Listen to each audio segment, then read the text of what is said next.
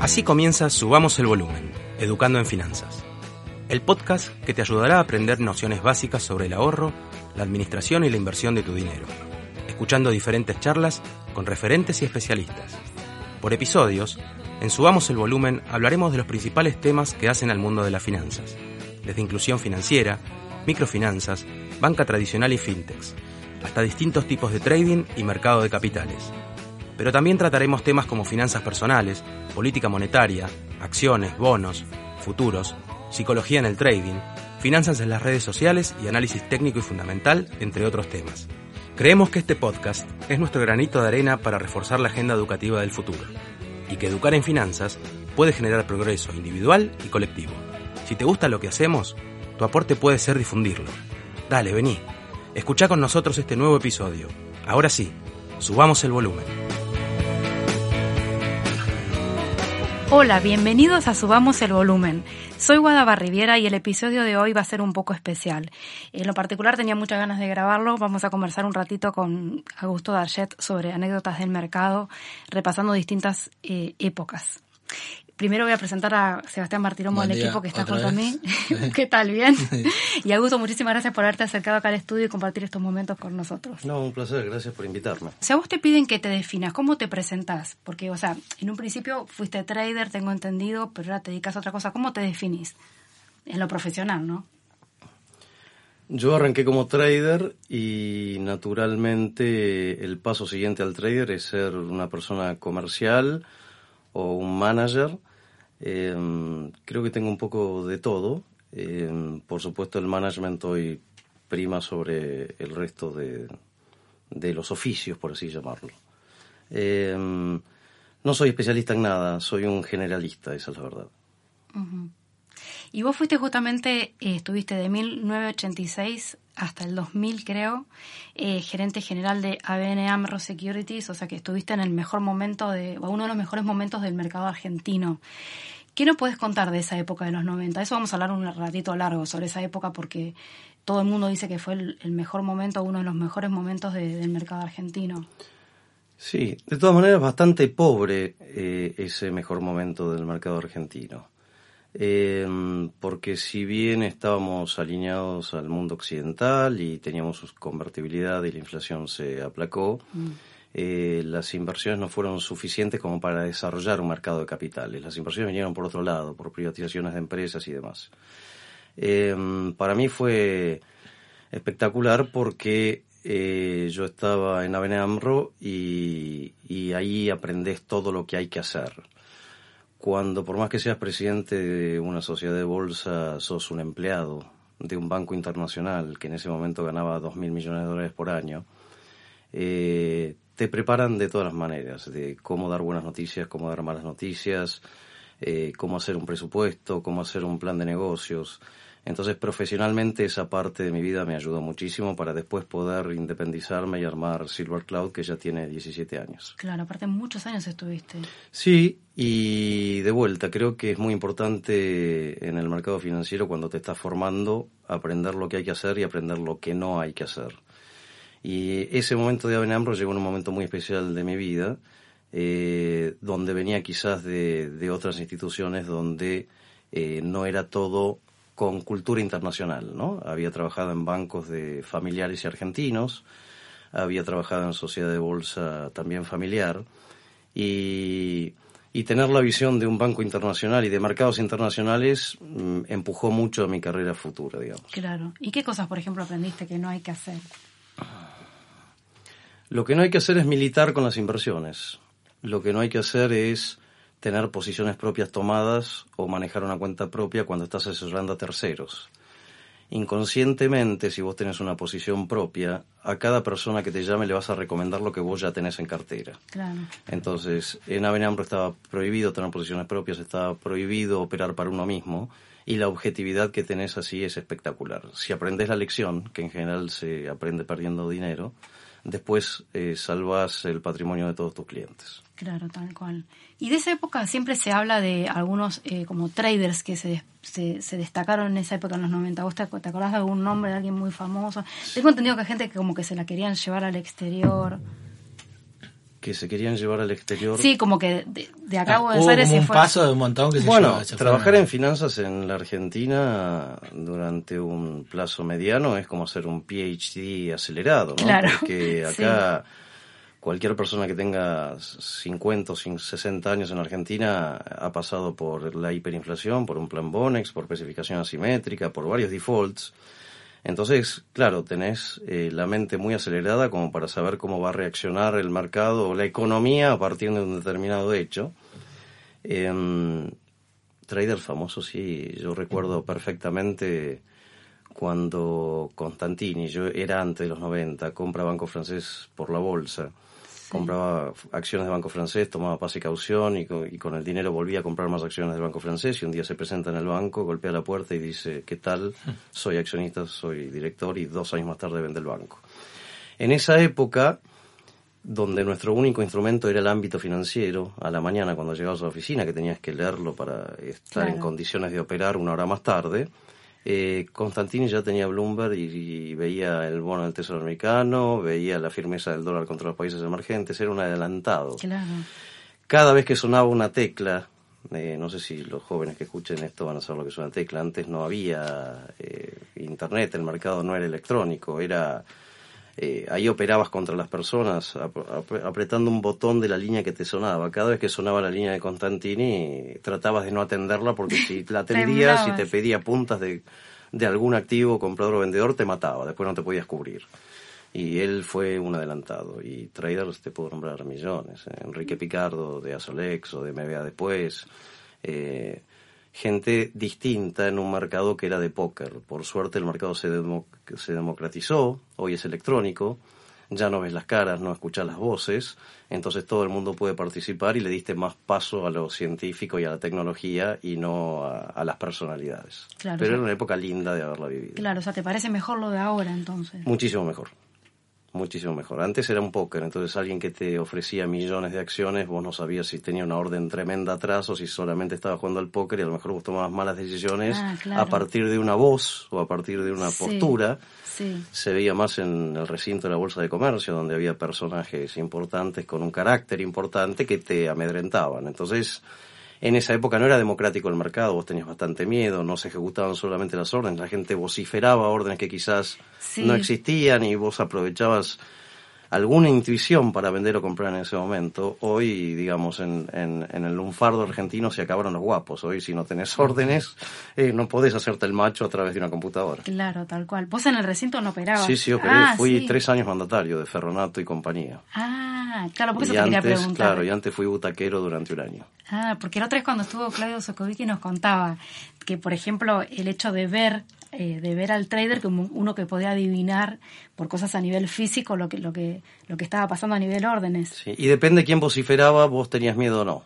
Ah, Recuerdo un día que coincidíamos en la oficina antes de la apertura de la rueda, que había que comprar acciones de Siderca porque, no sé, habían subido el petróleo, porque a lo mejor había algún conflicto, iba a aumentar la demanda de caños sin costura, y fuimos eh, llamando a un montón de clientes y con un montón de órdenes para comprar Siderca apenas toca la campana, porque ahí habría como, como si fuera Wall Street, digamos, con una campana, eh, va Alberto Suárez, que todos decíamos el negro Suárez, a la rueda, va a Siderca y dice a un peso, que era el cierre anterior, eh, vendo 3 millones de acciones de Siderca. Y yo, temblando, eh, llamo a la oficina diciendo, venden a un peso igual que el cierre anterior. ¿Y quién es el que vende? El negro Suárez. No hagas nada.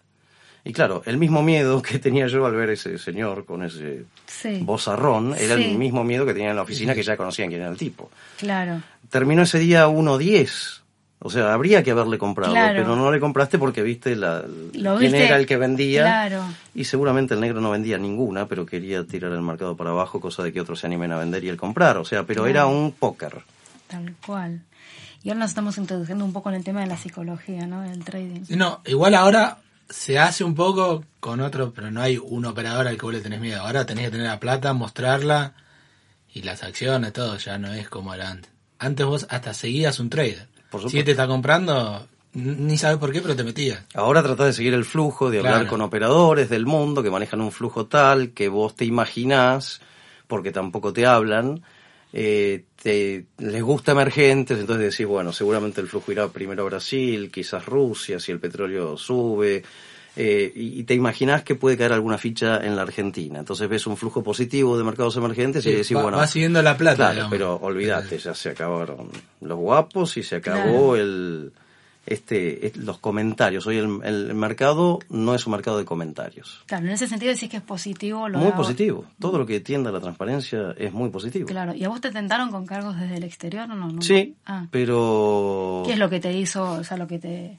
yo soy argentino, me encanta la Sí. Argentina. eh, creo sí que hay que desarrollar las herramientas para vivir en el país que querés. Mm, Eh, y bueno, por eso es que Silver Cloud, a partir de poder ser ágil, se dedicó a la banca privada y podemos preservar el dinero de- de- en el exterior, tanto en Suiza como en Dinamarca. Y de esa manera eh, poder tener un equilibrio a la hora de que se caigan los ingresos locales, poder seguir teniendo locales eh, ingresos de afuera.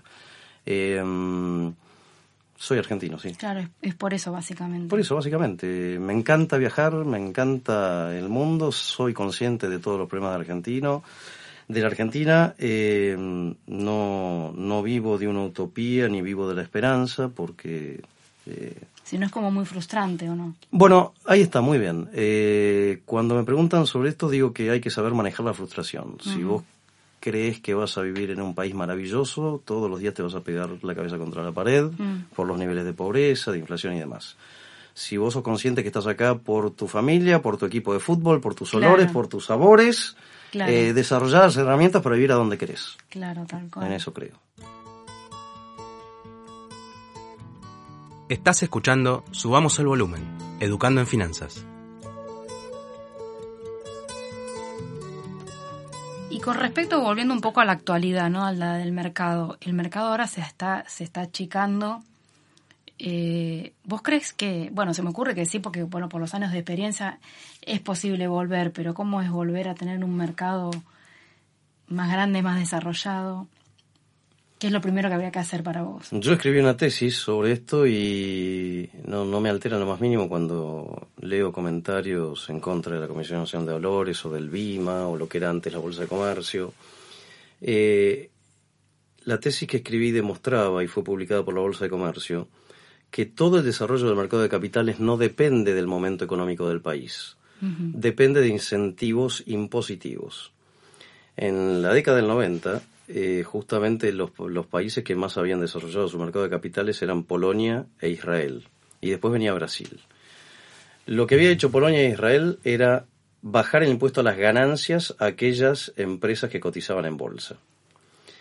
El paso siguiente fue preguntarle a los que no cotizaban en bolsa el motivo por el cual no querían pagar menos ganancias o porque facturaban en negro por lo que fuera. Con lo cual terminan blanqueando su economía porque el fisco termina recaudando más cinco años más tarde a partir de hacer una pérdida de entrada porque te ofrecía pagar dos puntos menos de impuesto a las ganancias. Sí.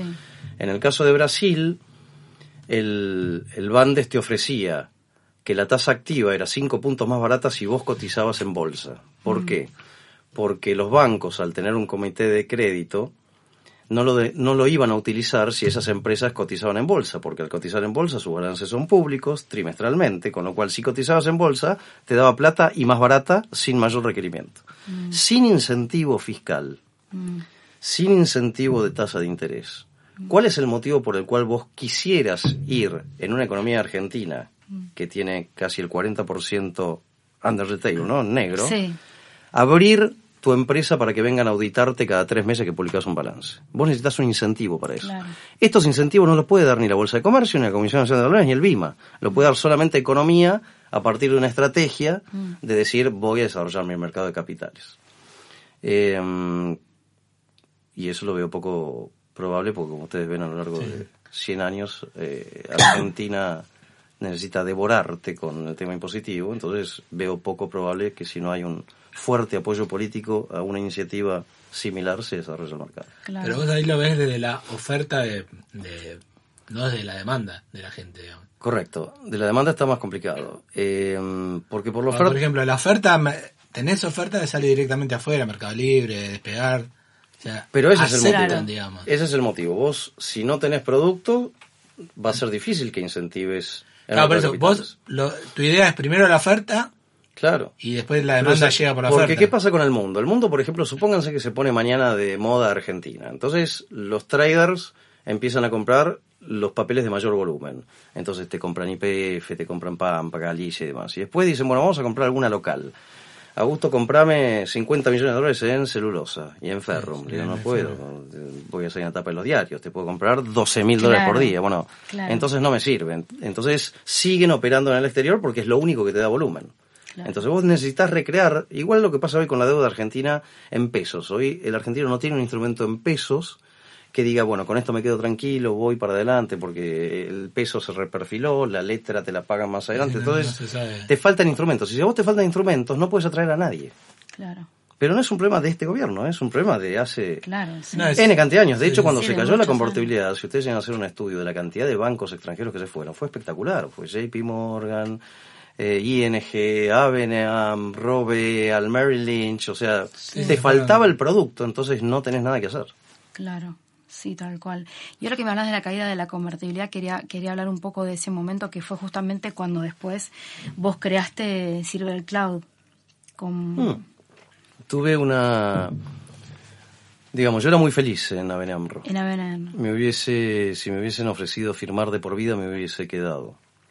El holandés es una persona que te da tremendo apoyo y en la medida que vos vas cumpliendo, te dan una libertad absoluta y, y aún estando en contra de un montón de cosas, eh, te dicen, Augusto, creemos en vos, dale para adelante. Con lo cual, Avenambro realmente fue maravilloso.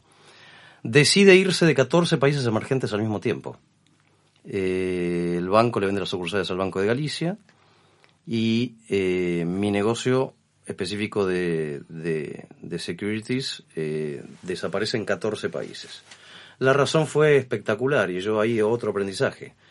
Augusto, ningún broker de Avenamro en el mundo está entre los primeros cinco, como vos.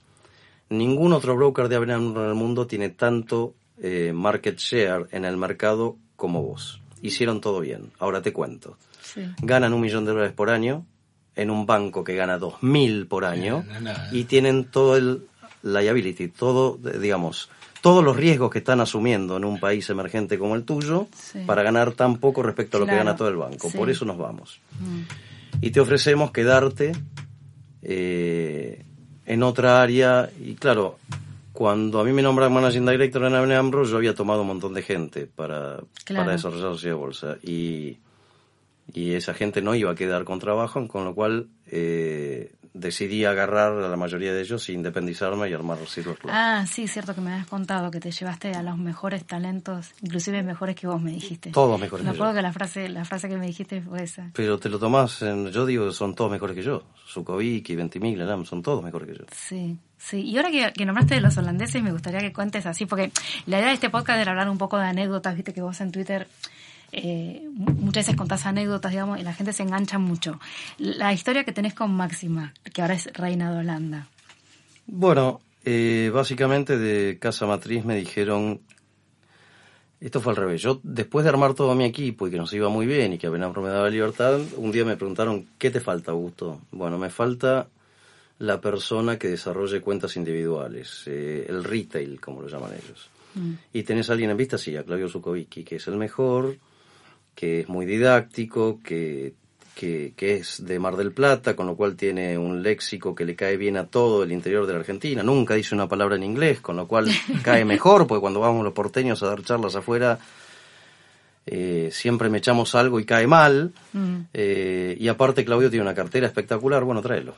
Y Claudio eh, era muy difícil de traerlo.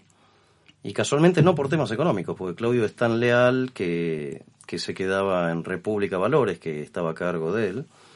Simplemente por el tema de ayudar y de Claro. quedarse y, de- y- y bueno. Entonces harto mi jefe de que no tomaba nunca su y me dice, bueno, yo te voy a mandar una persona que acaba de salir del Dresner, creo que era el banco, eh, que vive en New York, pero que va, quiere volver a la Argentina porque yo le dije que tenía este puesto y aparece Máxima. Y, y bueno, y en una hora mostró todas sus virtudes, ¿no? La verdad es que un conocimiento espectacular, eh, no solamente de la parte de renta fija, de fixed income, sino de un montón de personajes del mundo de la renta fija, todos los de Estados Unidos y todos los de Argentina, eh, mucho carácter, mucha actitud, eh, y yo le dije, pero ¿sabes qué pasa, Máxima? Yo necesito a alguien como vos, pero en equities, en acciones. Mm. Y ella muy sincera me dice, ¿sabes qué? No tengo idea de lo que son las acciones. Nunca operé acciones. Y le dije, bueno, para, yo igual voy a tratar de encontrarte trabajo en la tesorería. Y llamo al tesorero y le digo, cuando ella se va, ¿no? Le digo, Sí. llamo al tesorero y digo, mira, la verdad que tendrías que entrevistar a esta persona. Me dice, Augusto, no estamos para crecer nada, tendría que echar a alguien y no lo voy a hacer. Te agradezco, pero no estamos tomando. Llamo a recursos humanos, tampoco había nada para la parte como geren- gerencia financiera. Bueno, y la llamé y le dije, no, no te puedo tomar. La verdad que no lo puedo creer, me da mucha pena, no te puedo tomar. Y ella, no sé si en una o dos semanas se fue a Nueva York porque le invitaron a una fiesta y ahí conoció al príncipe. Claro. Entonces yo digo, menos mal que no la tomé porque se hubiese casado con, con, García, Anda- digamos, no sé. Sí, sí, no se sabe. Y no hubiese sido reina. Eh, y ahí cuando me, ahí es cuando le digo a mi jefe que no tomé a la persona que me mandó, entonces me dice, bueno, ¿sabes qué? Pedir a su y cualquier cosa. ¿Qué necesita? Tráelo. Voy a Claudio y, y le, le digo, Claudio, estoy entre la espada y la pared, tenés que venir sí o sí. Sí. Me decís toda la- hace dos años que me venís diciendo que sí, nunca renunciaste al República, nunca venís conmigo. Y acá fue lo- otra cosa espectacular de los holandeses. Lo que Claudio me pidió en ese momento eh, es como que te planteé hoy, ¿eh? en términos Sí, de hoy, Sí. un sueldo de 30 mil pesos, un bonus si nos va bien y luncheon tickets, que era lo que se Sí, usaba sí, para me comer, y obra sí. social. sí. Claro, en esa época, en, el, en Europa y en Estados Unidos, si vos querías traerte a alguien muy pesado, te pedía 200 mil dólares de hiring bonus, que es para sacarlo del lugar donde está y que empiece a trabajar, 200 mil dólares asegurados, un bono. Con lo cual, cuando le transmito a Holanda, Se este tipo me pide esto, me Sí. dicen, Augusto, ¿sabes qué? No te creo nada. No vale nada, te dijeron. Pero sabes qué, hace lo que quieras, si Sí. quieres tomarlo, si pones un fenómeno, tomalo igual. Eh, Pero yo cuando Claudio me dice esta propuesta, eh, le digo, Claudio, me, me mataste, me vas a meter en un problema enorme, pero bueno, voy para adelante con Claro, esto. Y sí. bueno, sí, los holandeses, como te digo, confiaron, Claro, confiaron en vos. claro, y dijeron, dale para adelante. Claro, Y así fue que Claudio, la primera semana de trabajo, ya te cubría todo el mes de gastos. claro. ¿Y a Claudio que se habían conocido? ¿En el recinto? En el República, Ah, en el República. Yo era trader en el Banco República y a Claudio lo toman en el Banco República. Él venía de un agente de bolsa que también le costó dejar porque lo adora hasta el día de hoy, que se junta con él, que era Guterman. Y a Claudio lo ponen al lado mío para que aprenda de mí. Entonces yo le digo, Claudio, bueno, empezá a pinchar las líneas y a escuchar sin decir nada porque vas a ver cómo yo opero. Primer día de trabajo. Claudio entraba a esa mesa que era, te diría, la más fuerte del mercado en ese momento. Eh, termina el día y le digo, Claudio, ¿entendiste lo que hice? Compré telefónica, vendí telefónica, compré telecom, vendí telecom. Y Claudio me dice, está mal, lo que hiciste no se puede hacer, en realidad no lo hiciste. ¿Cómo que no? Mira, compré, vendí, compré, vendí, compré, vendí, le mostré todas las planillas, Sí. terminé en cero de posición, ganamos 50 mil pesos, suponete. Y Claudio dice, está mal, porque operaste el 10% del flujo de esas compañías y eso no es lo que está hoy en el mercado. Con lo cual, lo que compraste o vendiste es virtual, no es real. O sea, lo que te quiero decir es que lo pusieron para que aprenda de mí y desde el primer día lo único que hizo es enseñarme. Sí, ya te O sea, era una mente brillante de ese momento, que era el que más sabía de opciones en la Argentina, pero el volumen que se hacía de, acciones, de opciones era tan chico en la Argentina que dijeron a este tipo vamos a darle más vuelo. Entonces lo suben ahí a la mesa para que aprenda. Y siempre enseñó, nunca aprendió. Estás escuchando Subamos el Volumen, Educando en Finanzas. ¿Cómo hiciste el clic de pasar de la época, digamos, manual, pues era todo manual, a hoy, a la operatoria de hoy? Bueno, en realidad lo hicieron por mí y me adapté, ¿no? En la situación límite de la vida. Eh, yo era trader en Aven Amro. Y al año de ser trader en Aven Amro, a mi jefe, que era Eduardo Eleta, lo mandan a New York a que sea el encargado de toda Latinoamérica. Y él tenía que nombrar quién era su sucesor. Me nombra a mí como manager. Entonces el primer tema es, me tengo que reemplazar a mí mismo. Entonces empecé a averiguar eh, empecé a ver a quién podía tomar para en esa época manejar las FJP desde la mesa, que era lo que hacía yo. Mm. Eh, y ahí me ayudaron muchos amigos porque uno me dice, ¿por qué no tomas a Ventimiglia? Yo digo, Ventimiglia, Ventimiglia no le conozco la cara, es un fenómeno, pero trabaja en Corporación Metropolitana de Finanzas, debe tener 60 años y debe ser dueño, porque ese es otro fenómeno que Sí, cada sí, vez que sí, me llamaba y yo tenía miedo de, de- de tocar la línea. Y me dicen, pero estás loco, Ventimiglia es más joven que vos, no es dueño y le encantaría trabajar en un banco internacional. Entonces lo llamo y le digo, Alejandro, ¿qué tal? Soy Gustavo bien. Bueno, mira, me gustaría entrevistarte. eh, lo que pasa es que no, no quiero que vengas al banco porque tengo miedo que la gente empiece a hablar, que están tomando gente, que van a echar a alguien, que esto otro. Yo recién asumo acá. Eh, ¿Podés venir a un café? Sí, encantado de la vida. Bueno, decime cómo estás vestido, porque no te, no te conozco. Ah, claro, no se Ten- conocían. tengo traje azul, cor- eh, corbata bordeaux, que este otro, vamos a un café. Y, y bueno, automáticamente lo tomé. Y otro, otro caso más. Al mes de haber estado en Avenambro ya facturaba mucho más de lo que había generado yo con las FJP por mes. Eh, después dije, bueno, ok, tengo que cubrir el mercado internacional que en ese momento no estaba. Lo llamó Alberto Lam, que lo había conocido en República, y le dije, mira, yo sé que tu carrera en República va a seguir toda la vida porque además tenés algún familiar dentro del banco, pero quiero decirte que me encantaría tomarte a vos, pero voy a tomar a otra persona del mercado para, pero para que no te sientas herido cuando veas este tema. Sí. Bueno, estás totalmente equivocado, quiero hacer carrera en un banco internacional, no me importa nada abandonar Claro. una empresa familiar. Sí. Y ahí está. Y lo mismo ocurrió con Juan Kesser y, y demás. Y se formó Aveneambro. Claro, pero vos le preguntabas sobre la... Claro, a- vos, Aveneambro no, bueno, al punto clave tuyo.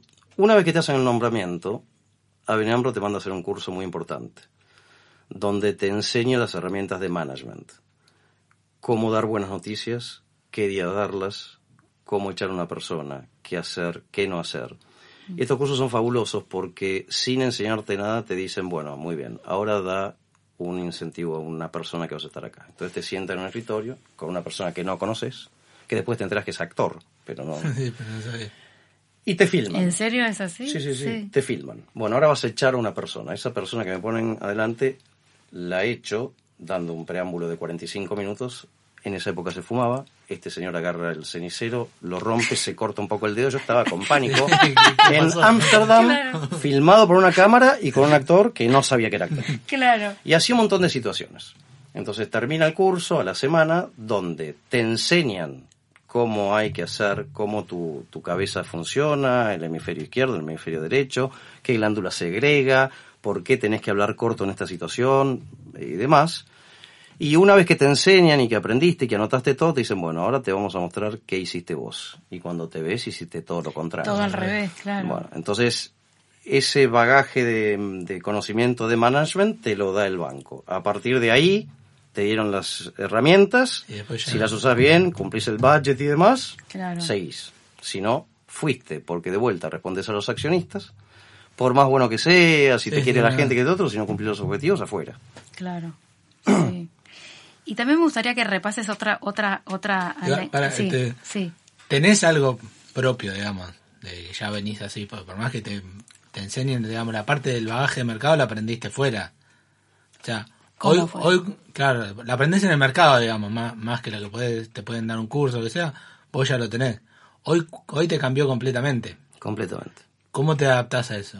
O- o te reinventás, digamos, ¿cómo te adaptás? Porque una cabeza la tenés en, en una época que ya no se opera más, que no se opera más así. Eh, para mí me suena muy difícil. A mí me cuesta cada vez más adaptarme ahora. Y no, no tengo tanta experiencia ni tanta formación, digamos. Yo tengo solo formación de mercado. Eh, para manejar gente, más allá de los instrumentos que te dan, me da la sensación que, por lo menos lo que me sirve a mí, no, no, yo no doy recomendaciones de nada. Yo hace 12 años que hago terapia. Eh, todas las semanas eh, y la verdad que trato de no faltar nunca.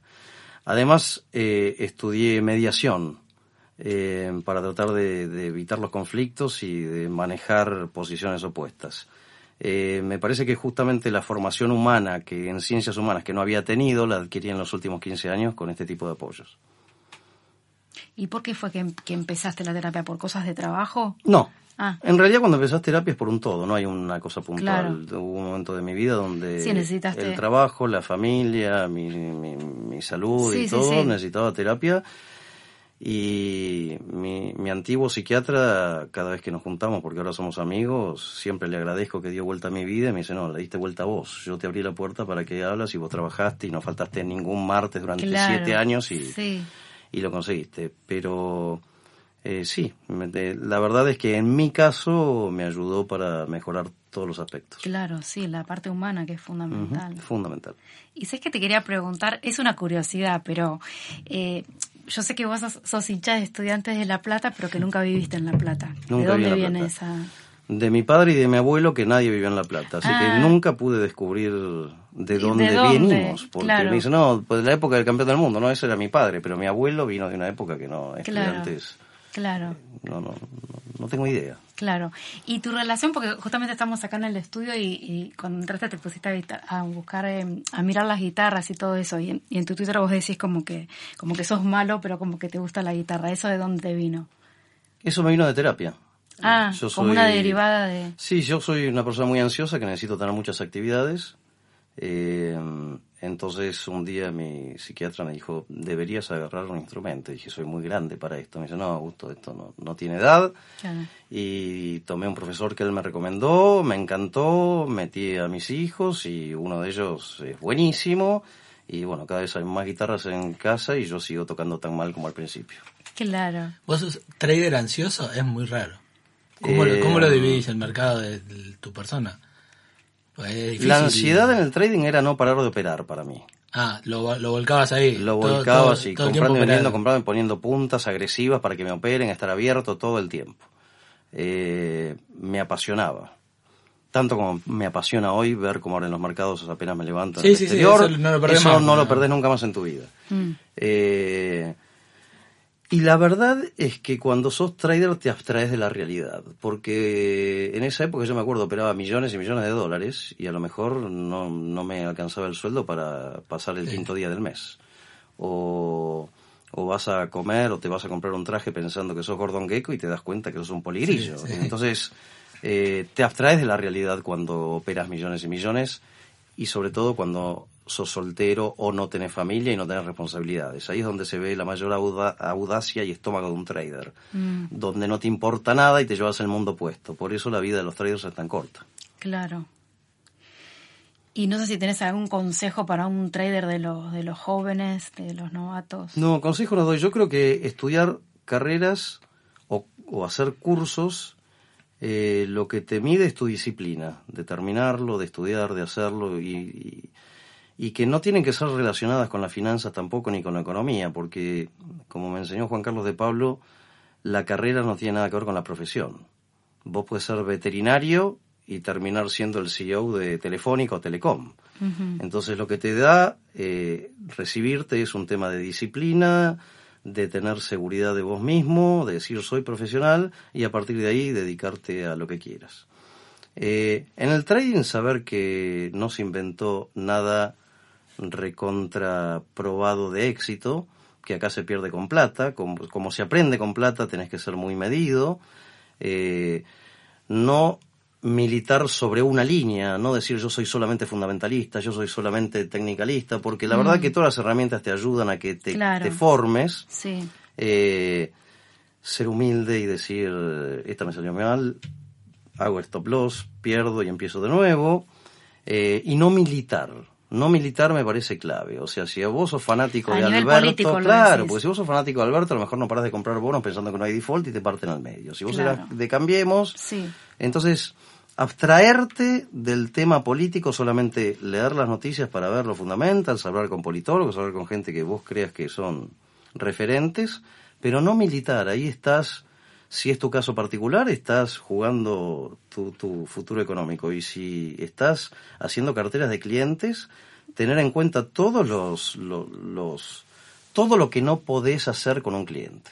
¿no? Claro. O sea, si el cliente digamos, y no hacer eh, carteras que vos digas, a todos les voy a manejar igual, no, pará, hay una señora de 90 años que no quiere ganar capital, que quiere tener un cupón, hay otro chico de 20 años que quiere adrenalina, no le importa perder todo, con lo cual no es para todos iguales, somos Claro. todos distintos, con distintas carencias, distintas angustias, distintos miedos, entonces tenemos que darle mucho tiempo a cada persona para entender qué es lo que quiere hacer con su dinero y conocer todos los productos del mundo para hacer con la plata lo que el cliente quiere.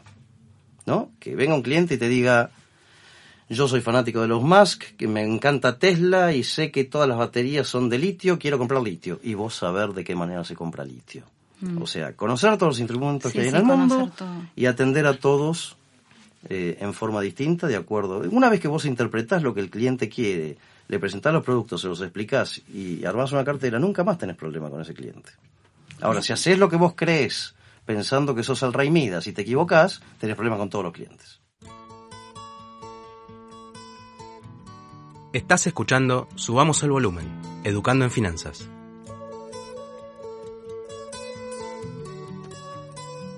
Vos no operás ya directamente, armás una cartera o una forma de invertir y lo hace otro.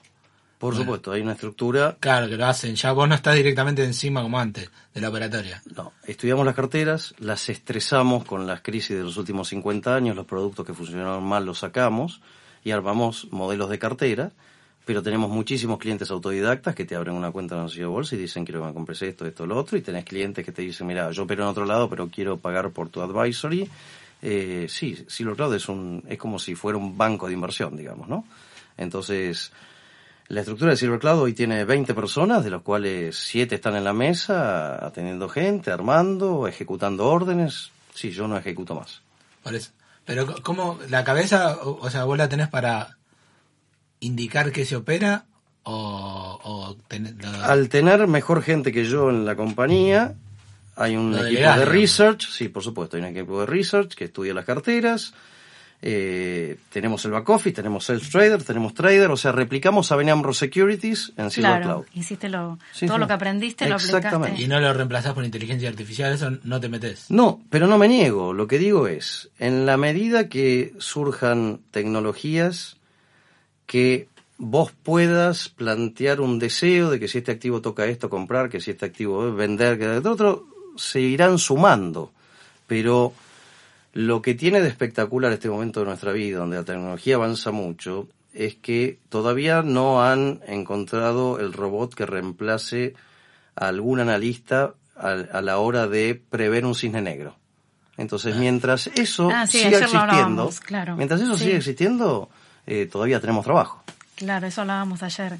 Claro. Una persona que sabe muchísimo de inteligencia artificial. Claro, vos no tenés a alguien que te diga, tené cuidado porque a partir de este virus en China la economía va a caer dos puntos, eso va a hacer que los commodities bajen 20%, que todos los países emergentes bajen, que varios entren en default, que la bolsa china caiga y arrastre a Estados Unidos. Eso no lo tenés Claro. en un robot. Entonces todavía hay gente que viene y te pide opinión y en base a eso arman su cartera. Claro. ¿Y vos a, a- eh, a título personal seguís haciendo inversiones? Yo a título personal, la inversión más importante es mi casa, mi familia y Silver Cloud. Claro, y la empresa en sí. Y cuando tengo que hacer algún tipo de inversión, digo, pongan esta en la cartera administrada agresiva o conservadora, eh, lo delego, sí, sí. Claro. ¿Y qué pensás, o sea, pensando en tu rol como, como empresario pyme, vendrías Sí. a ser, ¿no? Sí, sí, por supuesto. ¿Cómo, cómo, ¿Cómo ves al país? Porque viste que siempre, siempre uno lee quejas de, bueno, de lo que sale las cargas laborales de un empleado, el, el, el sistema impositivo que es asfixiante. ¿Cómo lo ves vos? ¿También así? Yo creo que los argentinos necesitamos terapia, todos. Eh, cuando vos arrancás terapia, cuando yo arranqué terapia, Sí. eh, veía enemigos en todos lados. Mm, Eh, a los seis meses de terapia continua te das cuenta que el problema sos vos. Y nosotros los argentinos le vivimos eh, echando culpas al mundo. Eh, ahora es el turno del Fondo Monetario. Ahora, la realidad es que nosotros vamos continuamente Claro. al Fondo Monetario a prestar Sí. plata porque es el prestamista de última instancia, porque es el que más barato te cobra, y le decís, ¿sabes qué? No me presta más nadie, bancame vos. Si te bancan. A la semana siguiente empezás, que ustedes lo único que quieren es cobrar todo. Entonces, tenemos un problema que no es de hoy. Este problema sí, viene de años. Ok. Mm, Entonces, cuando vos tomas un taxi y le preguntás a la señora a qué se dedicaba y te dice que tenía una empresa y que quebró por culpa de Caballo, por culpa de Sigó, por culpa de todos los últimos 100 años, eh, en realidad tenemos que darnos cuenta que el problema somos nosotros. Eh, hasta que no nos demos cuenta y sigamos buscando enemigos, cuando somos un país periférico, que no le interesamos a nadie, lejísimos, y que nadie quiere ser enemigo nos, porque no existimos, eh, a lo mejor arrancamos. Eh, y para los que no somos partícipes de cambiar esta realidad, tenemos que entender que si a nuestros abuelos los partieron al medio, a nuestros padres también y a nuestros tatarabuelos también, hay alta probabilidad que nos sigan partiendo al medio, por eso hablé antes de desarrollar herramientas para vivir el país que vos querés. Claro, tal cual. Entonces, eh, hay que moverse y trabajar mucho y, y listo, y manejar la frustración. Claro. En otra entrevista que yo te hice hace poco, hablamos un poco de esto y, y vos me decías que, mm, o sea, era creo que antes de- del cambio de gobierno, cuando se está dando el cambio de gobierno, vos me decías que, o sea, no es que estabas esperanzado, pero decías que, que se te ocurría que no iba a ser una cosa, Sigo igual. seguís igual. Y digamos... Y que no eh, veías eh, un futuro negro como... No, no, sigo igual porque le veo chances a que Argentina eh, termine renunciando su deuda, Mm, eh, que el peronismo tradicional, los gobernadores y Alberto Fernández no quiere bajo ningún punto de vista ir al default. Ahí tenemos memoria cercana, ¿no? Recordemos que el 2002 el PBI argentino cayó 12 puntos y la desocupación llegó al 50 y la pobreza ni hablar, con lo cual nadie quiere entrar a un default. mm, Entonces digo, le puedo asignar 50% de probabilidad a que Argentina en tres o seis meses tenga superávit fiscal, superávit comercial y haya arreglado con el fondo y con los acreedores privados, sí. Entonces, si ese escenario se llega a dar, eh, Argentina es muy barato y los activos van a volar. También está el otro 50%. claro. Pero bueno, si me Es binario preguntás, escenario. por eso, si me preguntás, binario. por eso, Sí. sigo teniendo la misma visión que tenía cuando me entrevistaste hace apenas ganó Alberto Fernández. Estás escuchando Subamos el Volumen, Educando en Finanzas.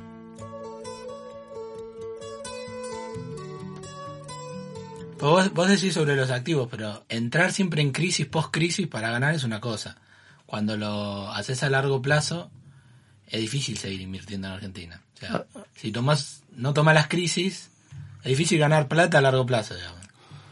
Ahí me llevas a la teoría del 80-20 que siempre compartimos con Claudio, donde si el 80% lo dejas a resguardo, abrís una cuenta en el exterior y compras activos ultraconservadores y tenés la suerte de ganar 1 o 2%, y el 20% restante lo destinás al, a, la, a la furia que puede ser A Brasil o. Argentina, y con este 20% ganás el 30%, eso va a significar el 6 puntos de tu cartera, más el 1 que ganaste afuera, 7 ya- anual, que es una tasa en dólares espectacular. Si el 20% tiende a cero porque Argentina o emergente se incendió, el poder adquisitivo del 80 es espectacular. Antes con el 100% de tu plata comprabas un ambiente, si este escenario se da con el 80% afuera te compras una ciudad entera. Sí, sí, Entonces, Pero siempre estás sacando la plata de Argentina, digamos. bueno, Guard- resguardándola en un lugar. Claro, pero en realidad acá hay un mito. En el mundo, en el mundo, todo el mundo tiene inversiones en algún activo del exterior. Sí, no, no. eh. Claro. no, no- no es nada malo, digamos. No es nada malo porque estás sacando tu plata, no Sí, estás sacando sí. la plata de otros. Entonces, Claro. Mm. Argentina te enseñó esto. Eh, no te frustres, hay que utilizar Sí. las herramientas, digamos. Porque si vos Utilizar tenías... la experiencia de cómo funciona. Bueno, si vos tenías el 100% de tus activos en Argentina en los últimos tres años, hoy te queda el 25%. Te partieron al medio. Si hubieses hecho esta del 80-20, tu poder adquisitivo creció muchísimo. Entonces hay que aprender de lo que nos hizo la historia durante 100 años. Claro. Y te iba a pedir que, va, para retomar un poco el tema de las anécdotas, hay una anécdota tuya que contaste que generó así con mucho interés, la que tenía que ver con una que vos ibas, en- me, me acuerdo porque fue muy literario tu relato, que vos ibas en el auto, un día Ah. de lluvia. ¿La puedes sintetizar? Iba en un 404, que fue mi primer auto, auto, un día de sí. lluvia, y veo un señor en la parada del 168 esperando el colectivo. Y justo me agarra el semáforo y le toco bocina y le hago señas y iba para el centro. Ese señor sube, me agradece mucho. Resulta que cada vez que lo veía yo lo llevaba y, y lo traía si lo veía y un día entra en la mesa de dinero del Banco Roberts. Y yo lo paro y le digo, escúcheme una cosa, no puede entrar acá, esto es como una sacristía, acá no puede entrar nadie. Sí. Me van a echar si usted está acá. Quédate tranquilo, Augusto. No, no me va, por favor, váyase que me van a echar. No, no, quédate tranquilo. Bueno, lo acompaño hasta el ascensor porque el tipo me vio tan nervioso que sí, fue. Sí. Me doy vuelta y mi jefe pálido me dice, no te puedo cre- creer que conoces a este tipo. Sí, lo traigo todos los días. de- Sí. Es el principal inversor del banco. Le digo, no, no te equivocaste. No. Ah, sí. Sacá el listado de los plazos fijos y tenía Sí, era algo impresionante. Y ese señor, que al principio me pareció un miserable, me dio una tremenda lección, porque después me lo empecé a encontrar en el supermercado y me decía, ¿compró papel higiénico? No, ¿por qué? Y porque papel higiénico hoy hay una promoción de 3 por 1 y el tipo tenía 2 millones de rollos de papel higiénico en el carrito. ¿Qué hace Sí. comprando pan tal? Eh, no sé si puedo decir acá marca, Sí, pero sí, eh, digo, pan fargo. Bueno, mi mujer come tostadas en la mañana y le gusta el pan Sí. fargo, ¿no? ¿Por qué no compra el bimbo que es 50 centavos más barato? Y Sí. así cada producto que yo tenía, producto. el tipo sigue viviendo en esa casa, sí, usted está loco. ¿Por qué? Y porque debe pagar jardinero, piletero, es un disparate. Bueno, pero trato de que mi familia, que este otro, no, no, no, yo me mudé. ¿Dónde se mudó? A un departamento chiquito. ¿Por qué? Y porque la realidad es que me cobraba el piletero, me cobraba el jardinero, el plomero, todos me cobraban fortuna cuando veía mi casa. Y ahora le doy todos los meses 50 pesos por mes al portero y cada vez que tengo un problema me arregla todo, con lo cual ahorro una fortuna. Y yo decía, qué miserable este tipo multimillonario hablando claro, sí. Yo hubiera pensado lo mismo. un día se enteró que, que la hija de un agente de bolsa que había muerto tenía problemas de salud y tenía que hacerse una operación muy cara en Estados Unidos. Vino y me dijo, ¿tiene el, nom- ¿tiene el número de este agente de bolsa? Sí. El número, sí, sí, lo tengo. Bueno, pásemelo. Y adelante mío, y adelante de Claudio, Claudio Sucovi que estaba conmigo, la llamó y le dijo, yo quería mucho a su marido y me enteré que su hija tiene que hacerse una gran operación, eh, la quiero pagar yo. Y la mujer le dice, bueno, le agradezco mucho, mi marido me dejó dinero, pero esta operación, que es muy complicada, vale un millón y medio de dólares. No me importa lo que valga, la pago yo. Y la pagó él. Me apagó. Entonces, hasta, mira, me viene piel de gallina. Claro, sí, me Eh, imagino. Como dicen los psiquiatras, no hay una sola cabeza, hay varias cabezas. Entonces, una parte de su cabeza era Claro. el ahorro tremendo y otra parte de su cabeza era la generosidad, tremenda. Generosidad. Sí. Sí, Un- con- un conviven las dos cosas que... mm, Un mago. sí. Augusto Layet, nos quedamos sin tiempo, pero muchísimas gracias. No, un placer haber estado acá. Muchas gracias a ustedes. Hasta acá, subamos el volumen. Educando en Finanzas. Podés encontrarnos en Spotify, Google Podcasts, iTunes y en iBox.